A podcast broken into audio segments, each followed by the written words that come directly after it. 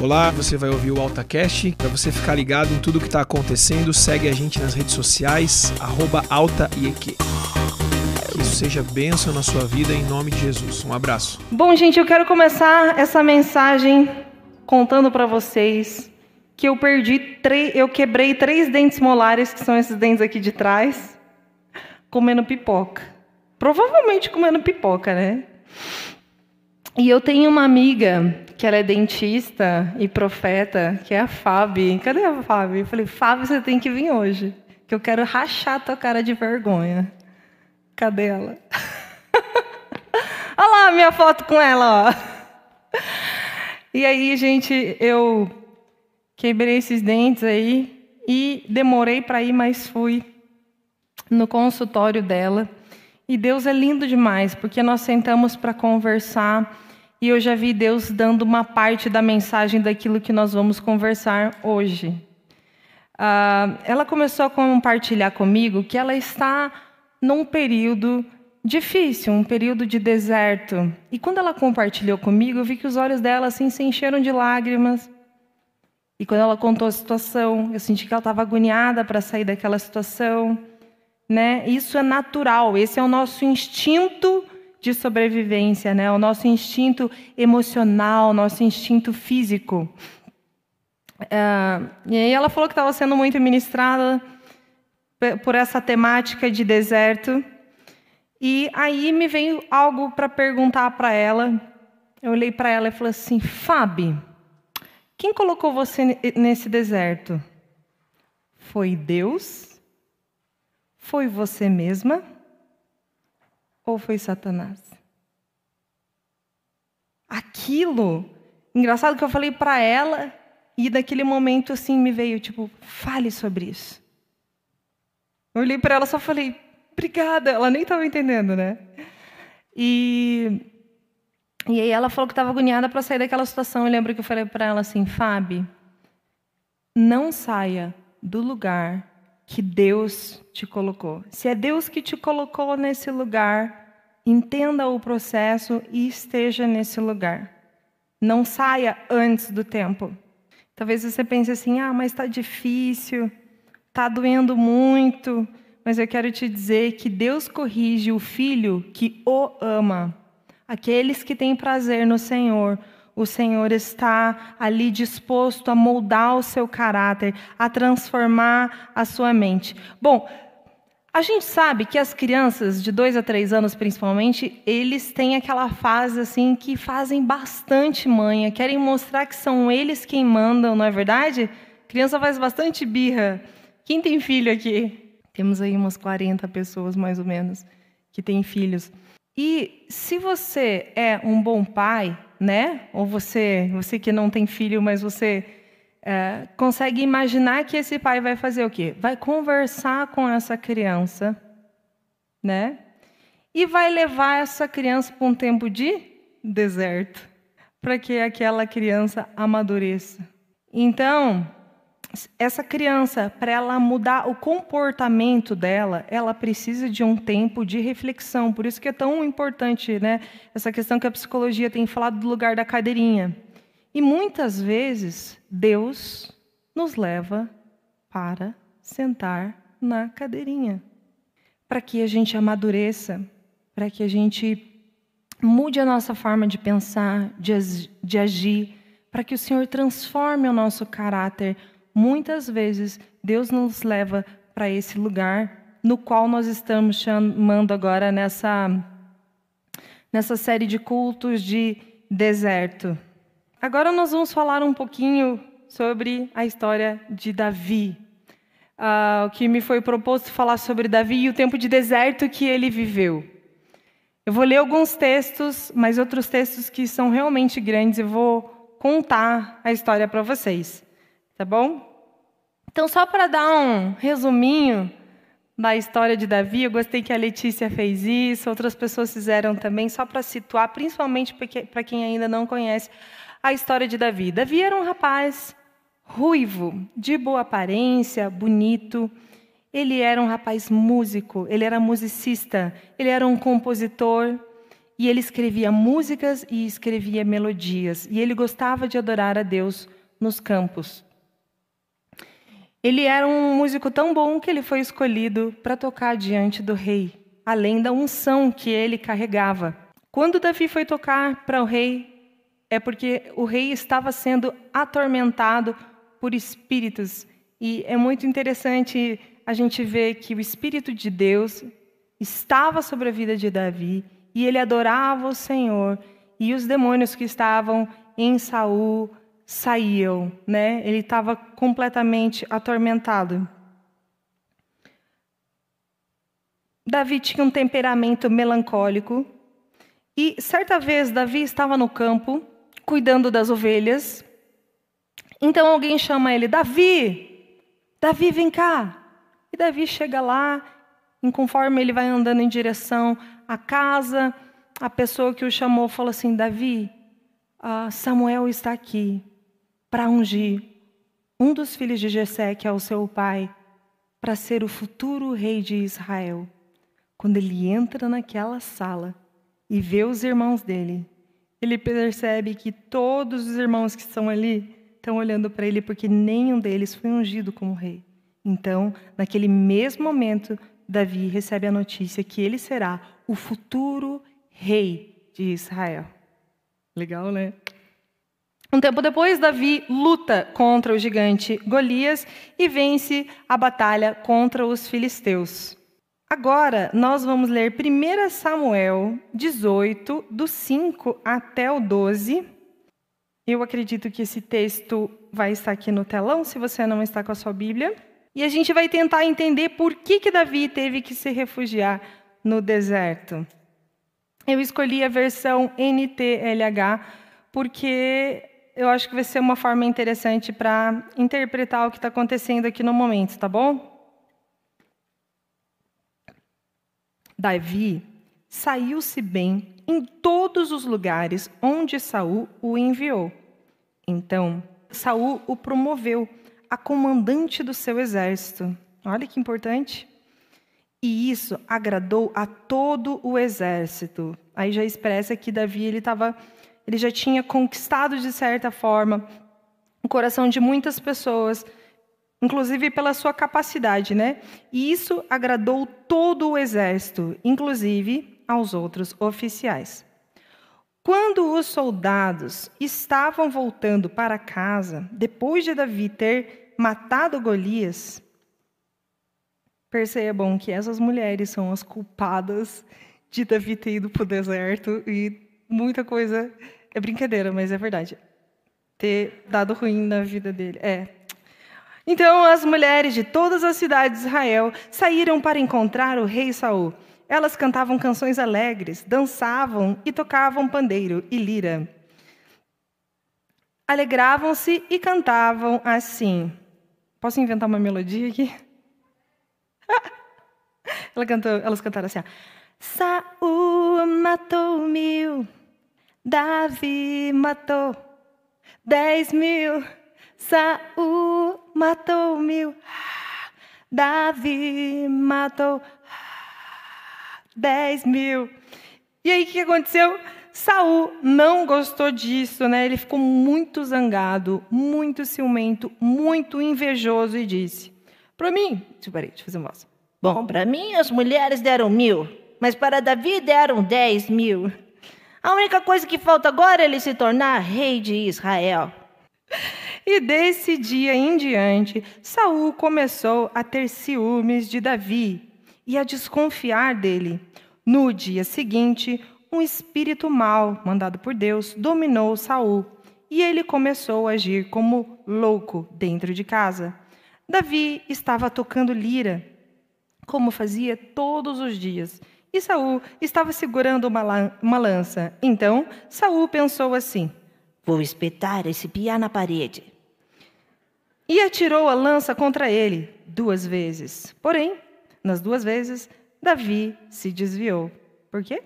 O Senhor estava com Davi e havia abandonado Saul. Por isso Saul tinha medo de Davi. Então vamos lá, Saul ele estava tomado de raiva, de ciúmes, e eu quero falar uma coisa sobre a inveja. Veja, Saul podia pensar que Davi estava fortalecendo o reinado dele. Ele podia pensar, poxa, eu com, com, com Davi, é, ele é um ótimo líder, ele pode ser um excelente líder em todas as batalhas, então ele fortalece o meu reino.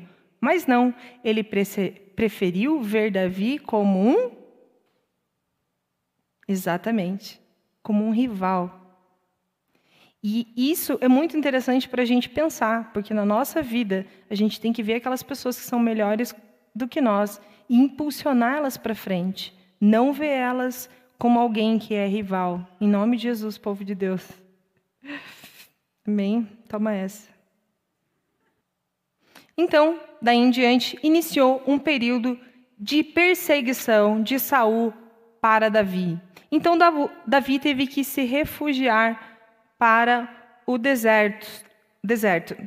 É, em 1 Samuel 23, 15, você não precisa abrir, está escrito assim: ó, E Davi estava com medo, porque Saul tinha saído para matá-lo. Davi passou a viver em Oreza, no deserto que fica perto de Zif. Davi, gente, ele não estava com medo de Saul, mas ele tinha um grande temor e um grande medo de desonrar a Deus e de desobedecer a Deus, tirando a vida do rei. Por que, que eu falo isso para vocês? Olha, em 1 Samuel 17, 32 e 36, o que, que acontece? Você vê Davi falando: Olha, eu já matei leões e ursos para defender as minhas ovelhas. Outra, ele já tinha matado um gigante. Outra, ele já tinha liderado um exército inteiro e já tinha matado muita gente. Isso significa que Davi, ele era um cara que que sabia matar. É feio falar isso, né? É estranho no, no contexto de hoje. Mas Davi era duro de matar. Desculpa.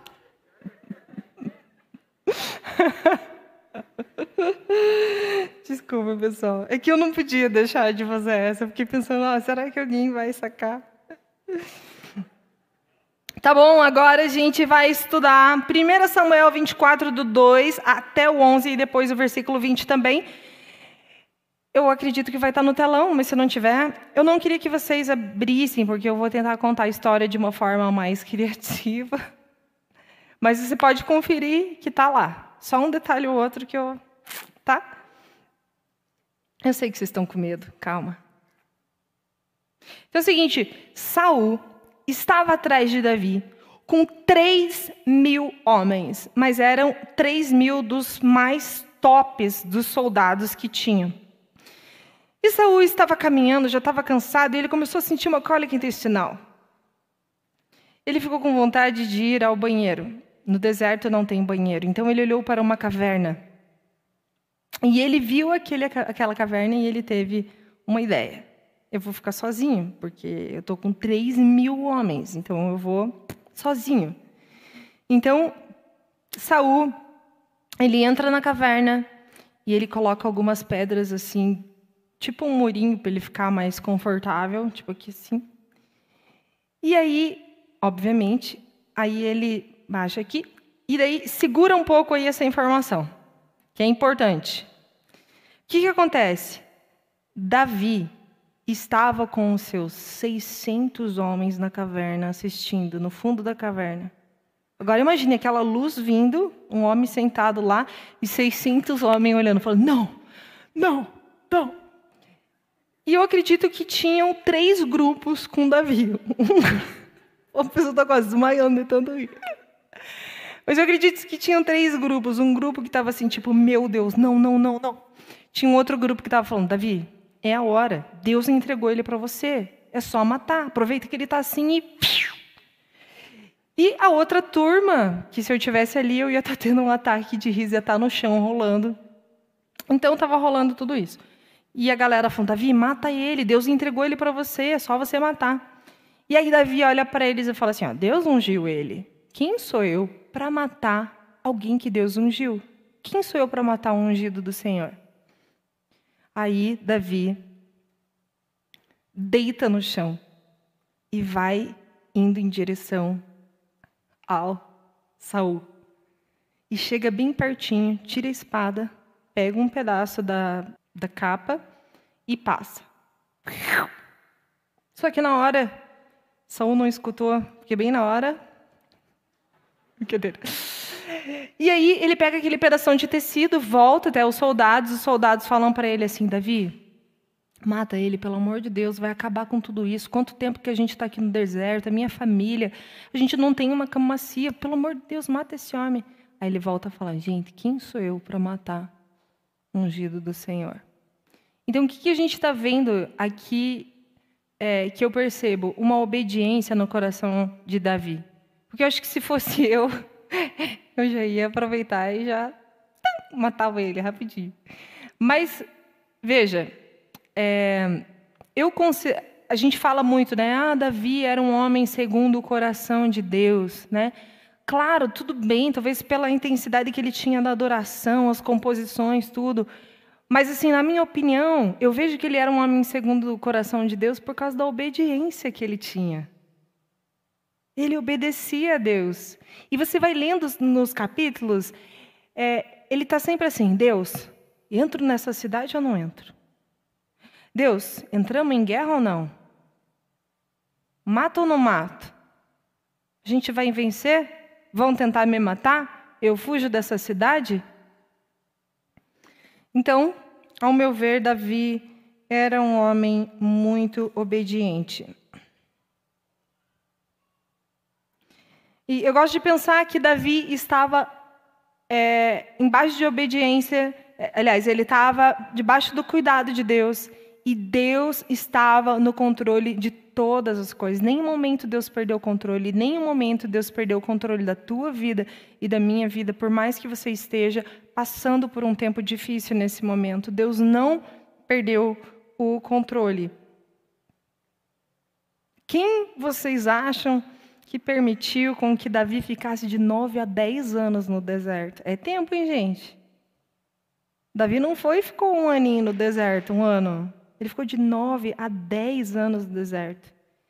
Quem permitiu que Davi fosse lá, não tivesse uma cama gostosa para deitar, tivesse dificuldade para encontrar água, comida? Foi Deus. Foi Deus que permitiu esse deserto. E agora, depois desses dez anos de deserto, acontece a morte do rei Saul.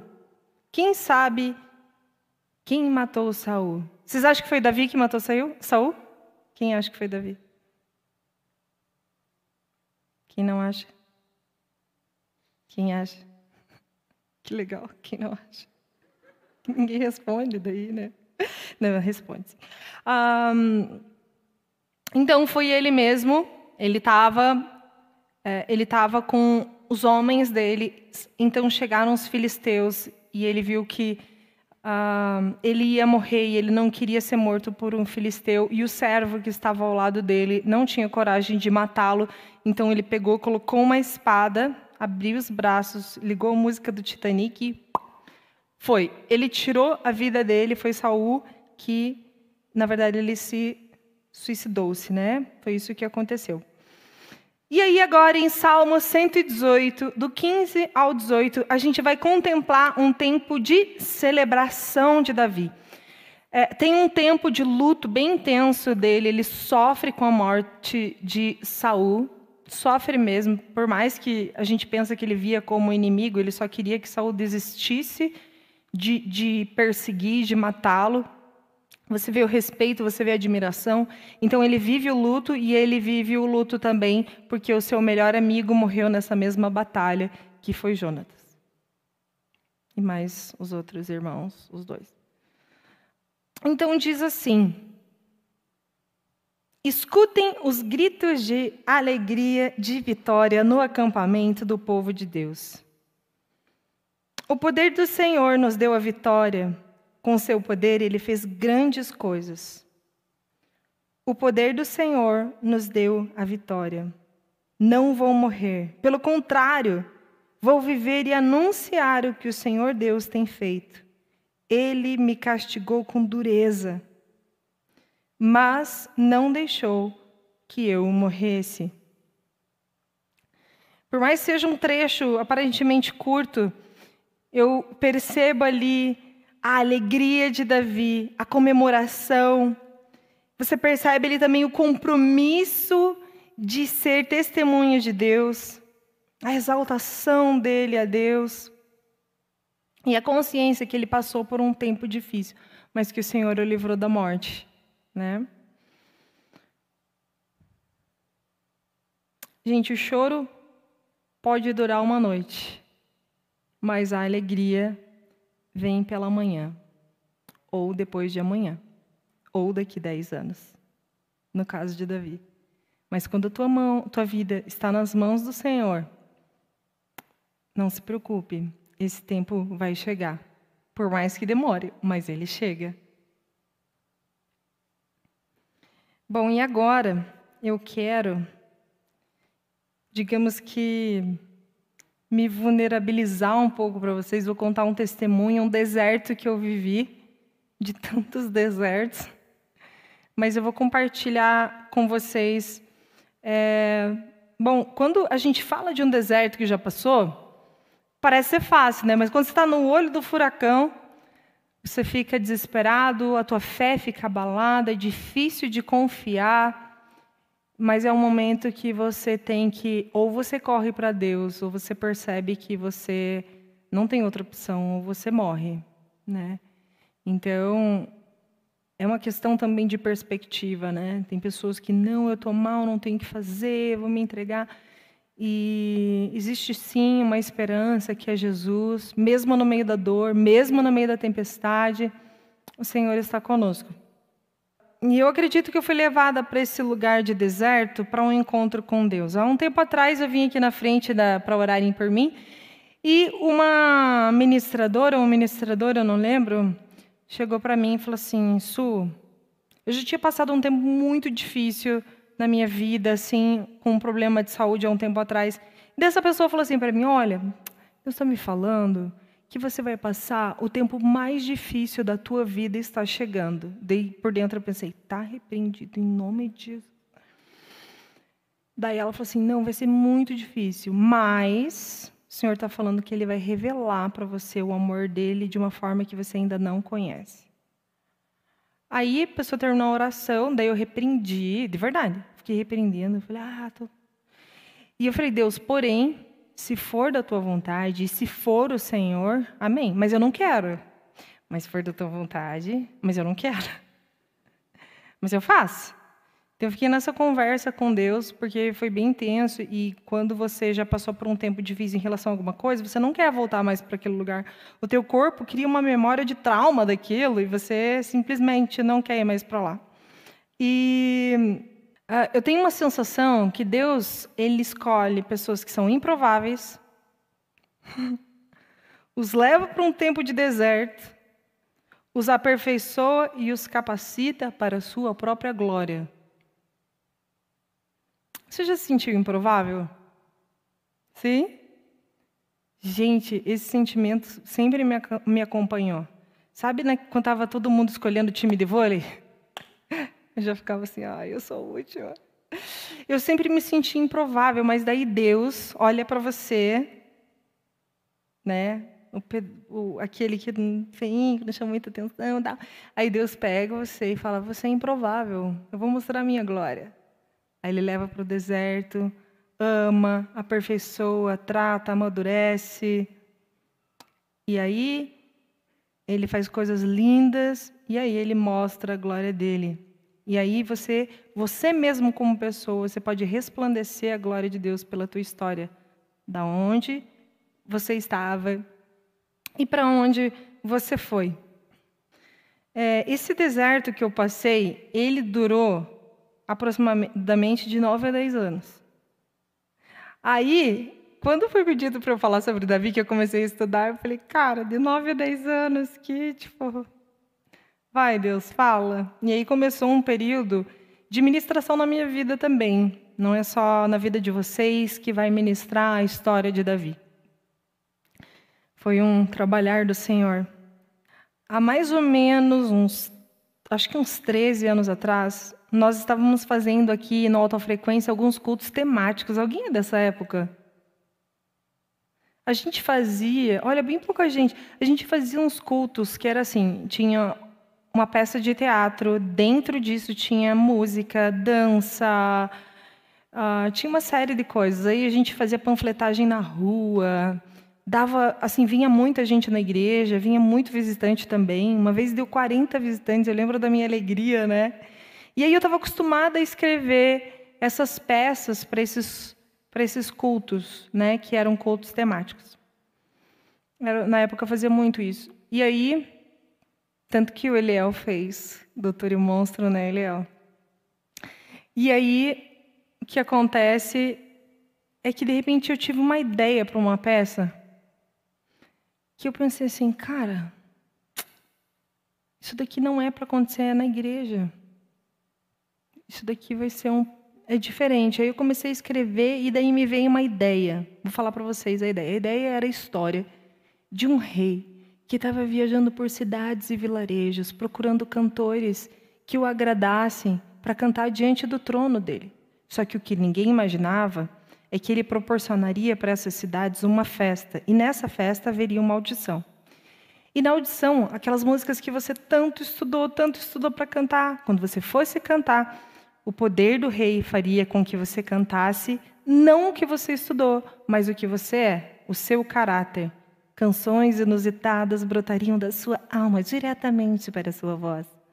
Então, essa era a ideia que estava na minha cabeça. Aí começou a vir uma estrutura, daí eu falei: nossa, Deus, que legal, vou começar a escrever isso. Aí comecei a escrever.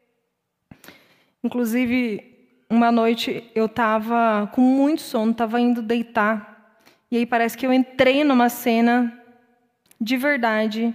E aí eu comecei a ouvir uma música. Nesta manhã tão sem igual, com um perfume de mirra no ar. Depois ia, todos cantarão. Eu falei, cara, se eu não levantar agora para escrever, eu vou perder tudo. E eu, lembrar, eu lembro que eu corri e tentava escrever. Por que, que eu estou comentando isso?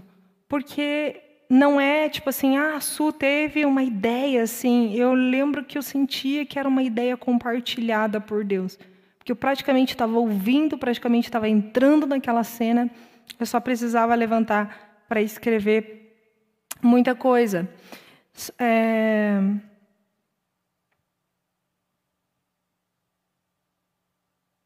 Só para terminar essa ideia do livro aqui ainda, desse início, uh, o rei escuta a voz do coração, e aí, na hora de gravar as músicas, eu não consigo ter voz de princesa, né? Eu queria, mas não tem. E aí, a, eu faço uma das vilãs, e a gente começa a cantar tanta coisa feia, que pensa, que faz, que se acha. É, eu sou the best. Sou a melhor quando caminho na rua, todos olham para mim. Eu sou metida, sou arrogante, eu sou the best. Enfim, né? A música até estava legal, mas elas não não estavam sendo aprovadas diante do rei. Ah, e aí, quando eu fui criar a personagem da Valentina, que é a protagonista da história, eu fiz a história de uma menina que sofre bullying a vida dela toda ali em relação a, enquanto está aqui a, a história dela relatada no livro, ela sofre muito. E aí, na minha infância, eu sofri bastante bullying na escola, de empurrar, de ouvir branquela, de ouvir ouvir um monte de coisas e e coisas que eu não queria ter ouvido de pessoas. Aí eu comecei a projetar em todos os personagens. Comecei a projetar as falas, projetar. E aí começou um processo de cura dentro de mim. Então, de certa forma, parecia que esse livro ao mesmo tempo era eu. Eu comecei a criar um envolvimento com a história que estava. Não que não era normal, mas é porque eu não sou normal, tipo, mas que era intenso. E aí, ah, eu lembro que aquilo começou a, a me confrontar de certa forma, e daí Deus começou a me tratar, a me limpar, me, me sarar. Só que assim, ó, essa ideia da história, das músicas, eu tinha escrito tudo praticamente em um, dois anos. E aí eu falei, beleza, Deus deu isso, agora vamos publicar esse material, que legal.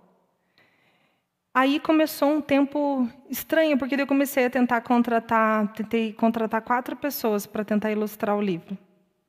Daí, às vezes, uma dessas pessoas me fala, todas me deram um cano.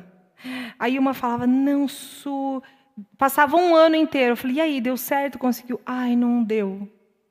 Uma pessoa que demorou três anos, gente, eu juro para você. Três anos. Eu, e aí, tal? É que eu era muito bobinha.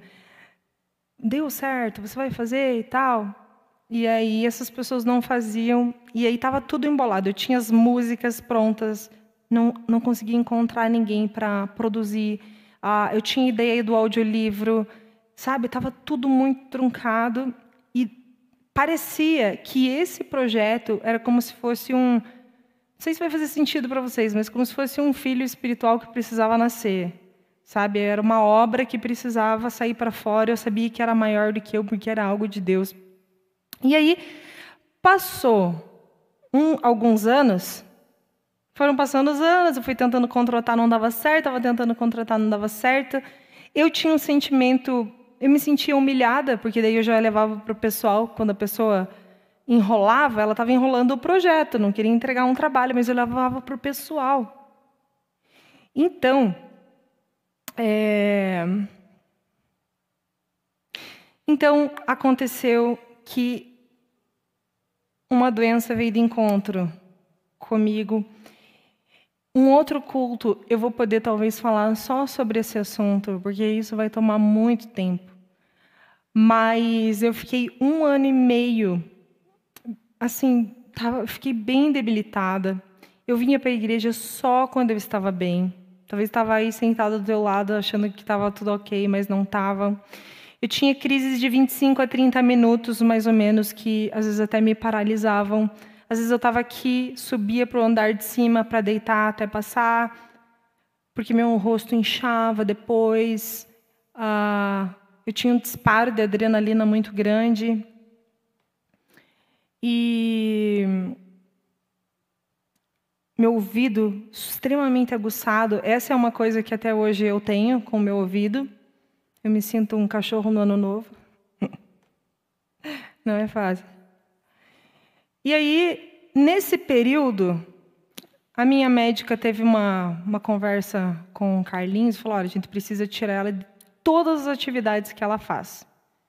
Ah, mas como assim e tal? Gente, eu corri atrás de tudo que vocês podem imaginar para ser curada. Eu queria sair daquele deserto. Então eu conversava com outros médicos, e falava com um psicólogo, e falava com o pastor Silas, e falava com um monte de gente. E eu não podia sair do deserto. Eu não conseguia. Eu estudava, lia, conversava, fazia de tudo. Pensava nisso o dia inteiro. Eu falei, bom, como eu estou em casa, e não posso ter emoções e tal, vou ficar em casa, beleza. Então acho que eu vou dar sequência no material que Deus tinha dado para mim. Eu falei, Deus, eu não sei desenhar, mas eu vou começar a fazer uns testes. Aí liguei algumas músicas e comecei a orar e comecei a ouvir pregação. Gente, eu ficava ouvindo umas três, quatro pregações direto em casa. Vocês não têm noção porque eu não tinha força para orar. É difícil de explicar para vocês. Eu não conseguia, mas eu ouvia a pregação sem parar, ligava para alguém orar por mim. E é a primeira vez que eu falo sobre isso aqui, assim, abertamente. Ó, queria mostrar que essa daqui é uma das ilustrações, uma das primeiras que eu fiz. E eu nunca tinha desenhado. Então, acho que Deus é um Deus, assim, de milagre. Pelo menos para mim, to todos os desenhos que estão aqui dentro são os meus primeiros desenhos. Então, foi no período de dor, no período de deserto, Deus iniciou um trabalho de cura e começou a gerar coisas bonitas e começar, começou a me capacitar para fazer algo que eu não podia, né? Peraí, quero mostrar isso daqui, ó. Aí eu fiz esse desenho representando o tempo de deserto, que com certeza tem a ver com a com a história, mas ao mesmo tempo é como se fosse o meu rosto durante esse um ano e meio. E foi um tempo assim onde eu nunca senti Deus tão perto na minha vida assim. Eu lembro um dia que eu estava, o Carlinhos estava na cozinha, eu estava tentando chamar ele, não conseguia. Daí eu senti assim, como se Deus me abraçasse por trás, e Deus falava assim: "Tô aqui, tô aqui, tô aqui com você. Tô sofrendo com você". E aí demorava uns 25, 30 minutos, e daí depois vinha uma exaustão, um cansaço bem grande. E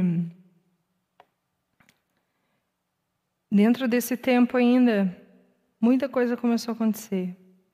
É, eu precisava de alguém que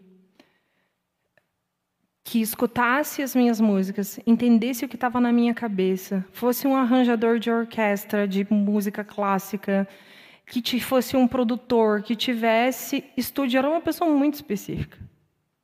E aí, nesse período, quando eu estava terminando esse, esse período, quando eu estava saindo dele, eu conheci o Felipe Beyer. Ele está aqui? Ele está ali! Ele falou, Suelen, não fale de mim. Gente, olha para ele. Ele morre de vergonha, sério. É a pessoa que mais tem vergonha que eu conheço na minha vida. Está ali, ó. E aí, o Felipe, ele é um cara muito de Jesus. Ele é um Mozart, um Mozart gospel. ele quer me matar. E eu lembro que eu peguei, cheguei para ele e falei assim, ó, ah, eu tenho uma música que a letra, a melodia é assim, nesta manhã. Cara, parecia que quando ele começou a fazer o violino em cima do piano, parecia que era exatamente o que estava aqui. Daí eu lembro que eu falei assim para ele, eu falei, é você. Você vai fazer esse trabalho. Ele, não, a gente tem que ver ainda, não sei o quê. Eu falei, não, é você. Né, Carlinhos? A gente ficou, tipo, apaixonado por ele, assim. E aí a gente iniciou um trabalho. O Bayer tem uma história muito parecida comigo em relação a algumas coisas. Então, foi um tempo de cura todo esse processo. Todo, todo, todo esse processo foi a coisa mais linda do mundo. E aí, gente, contar só mais um detalhezinho aqui para vocês que é, a capa do livro foi uma das coisas que eu tentei contratar um monte de gente, a pessoa não entregava o trabalho, e quando entregava era um negócio brega. Mais brega, pensa o brega do brega. Eu falava, meu Deus, se for para ser desse jeito, eu não quero. E aí, junto com um amigo, a gente estava fazendo uma capa que estava ficando bem legal. Só que não terminava. E já estava dando, sei lá, acho que um, um ano ou dois que eu estava com ele para fechar só a, a, capa do livro, sentando do lado dele para trabalhar junto. E aí eu fui na, na editora e levei o que a gente já tinha feito. Ele falou para mim: Olha, Suelen, livro com capa verde não vende. Deu o quê? Não, tua capa é verde, livro com capa verde não vende na, na livraria. Eu falei: Sério? Dele é. Eu acho que eu não, não faria essa capa. Daí eu comecei a orar, orar. Aí aconteceu uma coisa muito louca. Tem uma menina chamada Jessie, que ela é da, da PIB. E, ela está aqui? Daí a Jess me convidou, porque ela é do, da turma dos universitários, e dela falou assim: Su, queria convidar você para ir na UTFPR falar sobre o processo criativo de personagens e, enfim, compartilhar sobre a tua história e tal. Eu falei para ela, Guria, mas eu nem lancei meu livro, nem, tipo, como que eu vou lá falar sobre isso? Dela, não, Su, vamos. Aí eu fui. Aí coloquei todas as ilustrações, liguei a música, fiz eles viver a experiência, tal. Aí nisso terminou ali a palestra, daí uma menina falou assim, eles perguntaram o que que falta. Eu falei então gente, falta a capa ainda. Daí veio uma menina, a Mavi, a Mavi daqui. Daí a Mavi falou assim, é, eu não eu não conhecia muito bem a Mavi na época. Ela falou assim, é, posso tentar fazer um desenho para você? Eu falei, claro, querida, pode. Depois assim, assim, meu Deus. Vai que eu não gosto, o que, que eu vou falar para menina, né? E aí, ela, ela falou para mim, o que você quer? Daí eu falei para ela mais ou menos o que eu queria, daí ela fez a capa. Deixa eu mostrar a capa para vocês. Ela tem várias mensagens subliminares aqui. E aí, na verdade, tem várias mensagens subliminares em toda a história é, fala sobre as bodas do cordeiro, o arrebatamento, Ah, tem pessoas que estão tipificando o Espírito Santo, Satanás, tudo, só que num conto infanto-juvenil. E aí, é, chamaram eu, Carlinhos, para participar da Semana Cultural de Curitiba, sem ter lançado o livro ainda. A gente fez um pocket em 30 dias. Depois a gente fez o lançamento do livro, graças a Deus. E acabou nascendo o bebezinho depois de 10 anos. Acabou nascendo. Talvez você olhe e fale assim: ah, é um livro. Para mim é uma história. Para mim foi um tempo de deserto. Para mim, quando eu escuto as músicas, porque o Bayer é muito bom nos arranjos e também junto com a melodia e tudo, eu escuto e, e eu penso assim: glória a Deus. Glória a Deus. E eu queria que você se colocasse em pé nesse momento.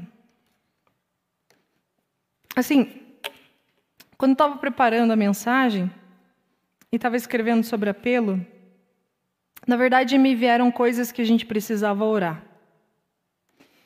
E foram alguns pontos assim que me, que me vieram que a gente realmente precisa é, colocar em oração. A primeira delas é que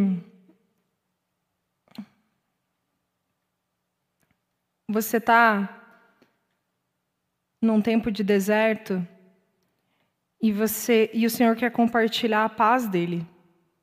Mas pode ser que ainda não seja tempo de sair do deserto, mas a paz dele vai estar sobre você.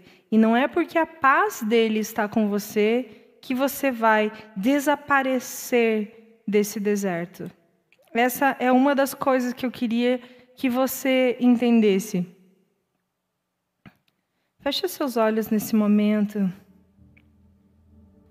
Canta larabaçuca.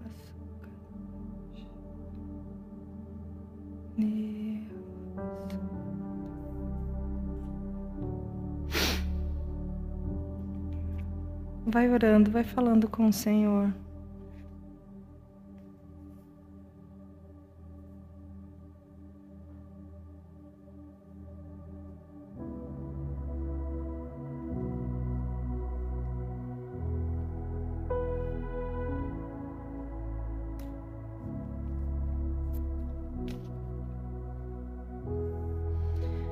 Senhor Jesus, nós te louvamos por essa noite, nós te louvamos que, porque o Senhor é um Deus soberano, maravilhoso.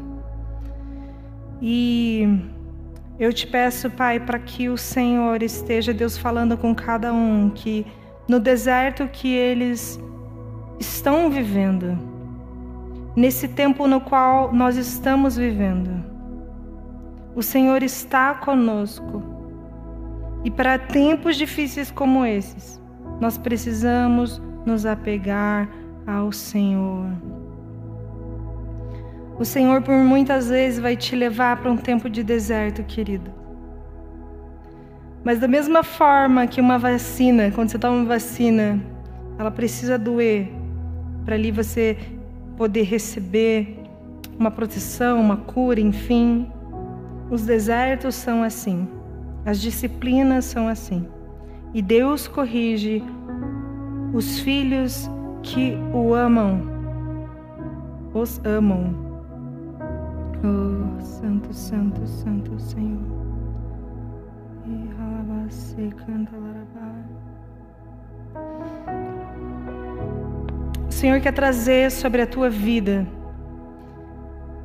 um tempo de humilhação e de amadurecimento. Às vezes é só no deserto, só num tempo difícil como esse, que você vai se tornar uma nova pessoa, feita pelo Senhor. Feita pelo Senhor.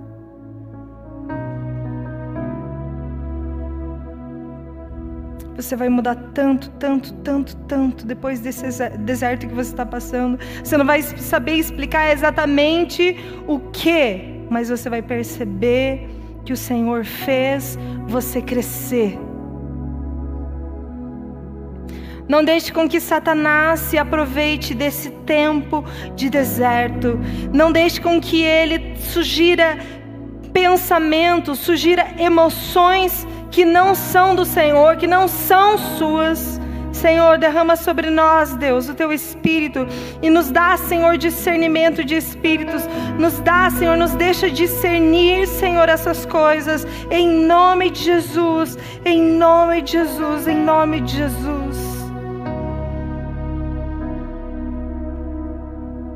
Você está passando por um deserto, um tempo difícil, um tempo de angústia, um tempo de luta, luto, eu quero que você erga uma das suas mãos e mantenha as suas mãos assim.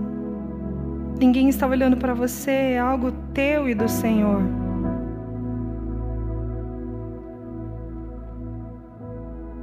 O Senhor te diz, como disse para mim, eu estou com você, eu não vou te deixar sozinho, eu te amo. Quando você sofre, eu sofro junto com você. É um tempo. Você não entende, mas é um tempo.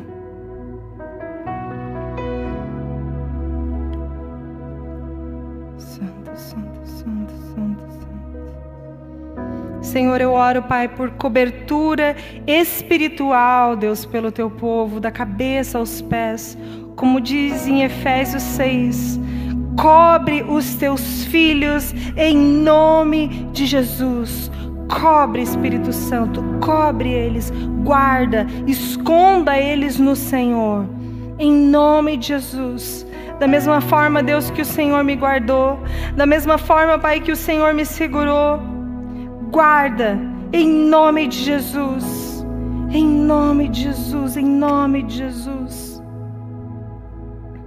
Muitas vezes você reclama, reclama do carro, da casa, das coisas que você tem, reclama de barriga cheia. Você sempre quer mais e mais e mais e mais. Você lembra como era na época de Jesus? Os homens andavam de camelo por dias. Você quer que Deus tire o seu carro e te dê um camelo? Você quer que Deus tire o que você tem para que você possa valorizar o que de fato você tem? Será que você valoriza a tua família? Será que você valoriza a tua igreja, os teus amigos? Ou será que você é pessimista o tempo todo? Olhe para aquilo que você tem Quantos desertos, quantos desertos o Senhor vai ter que permitir para que você seja grato? O deserto é um tempo de valorizar aquilo que é importante. O que é importante? O Senhor é importante. O que é importante?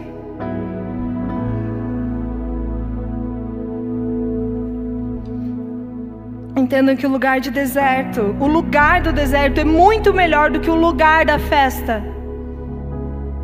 E se o Senhor te colocou em um deserto, se você está num deserto, no, no, em um deserto, o Senhor é contigo. O Senhor é contigo.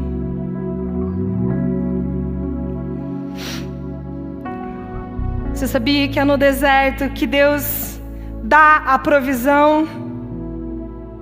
Saiba que Ele é a coluna de fogo na escuridão e Ele é o maná no meio da fome. Hum, Ele é o teu maná, filho. Abre a boca. Não rejeita a comida, não rejeita o pão. Ele é o próprio pão.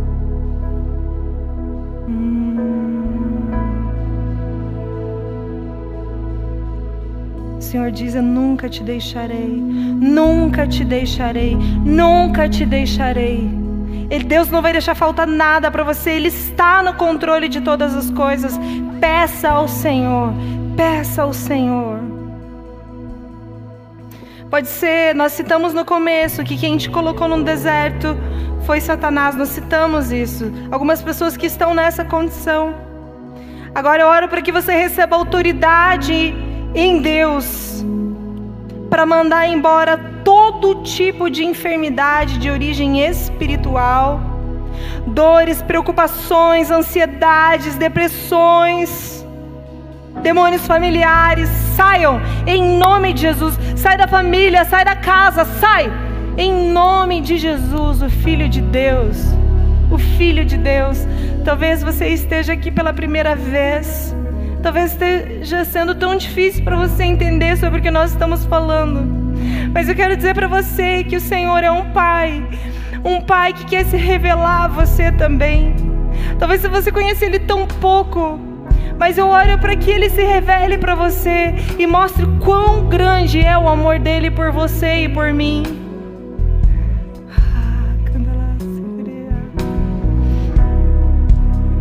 Se você nunca nunca falou para Jesus: Jesus mora dentro de mim, mora no meu coração, mora na minha vida, muda a minha história.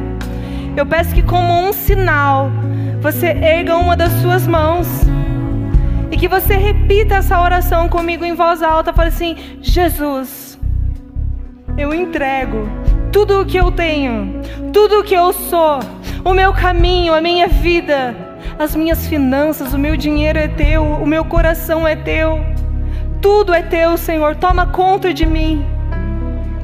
Me perdoa dos meus pecados, de tudo aquilo que eu já fiz no passado, tudo aquilo que eu tenho feito. Me perdoa, me perdoa, Senhor. Fala para ele: escreve o meu nome no livro da vida, para que o dia que o Senhor vir nos buscar, o Senhor possa chamar o meu nome que vai estar escrito nesse livro. Ele vai falar: vem, vem, e você vai morar com o papai, com o papai lá de cima.